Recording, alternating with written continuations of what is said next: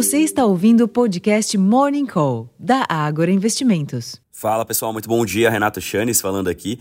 E a retomada dos negócios no Brasil após o feriado na véspera deve ser de ajuste em baixa nos preços dos ativos em bolsa.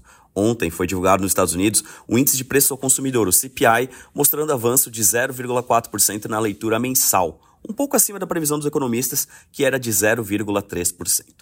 Já o núcleo do índice teve avanço de 0,3% no mês, dentro do previsto, chegando a uma variação anual de 4,1%, desacelerando em relação ao mês de setembro, quando havia sido de 4,3%, mas ainda muito distante da meta do Fed.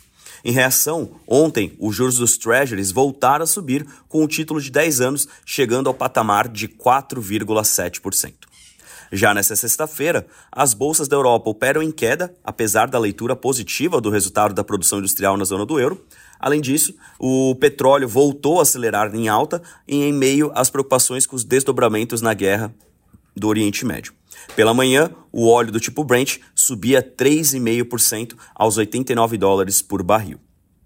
As atenções de hoje também estarão voltadas para a temporada de balanço dos Estados Unidos, com destaque para os números do JP Morgan e do Citigroup. Para Ibovespa, a tendência é de abertura em baixa, considerando o fechamento negativo dos mercados de Nova York na véspera, enquanto que a alta do petróleo pode sim impulsionar as ações do setor. Em termos de agenda aqui no Brasil, a agenda de indicadores é bastante esvaziada nesta sexta-feira, muito em conta é, da emenda do feriado. O Banco Central realiza apenas leilão de contratos de swap cambial. Nos Estados Unidos, a Universidade de Michigan publica o Índice de Sentimento ao Consumidor de outubro, às 11 horas da manhã, e às 2 horas da tarde sai o número de postos de petróleo em operação. Entre os eventos, o presidente do FED da Filadélfia participa de evento. Na Europa, a produção industrial da zona do euro subiu 0,6% em agosto, na leitura mensal, ficando um pouco acima da mediana projetada de 0,5%. Por fim, na China, o índice de preço ao consumidor permaneceu estável em setembro na comparação anual. Já o índice de preço ao produtor, o PPI, recuou 2,5% no mesmo período.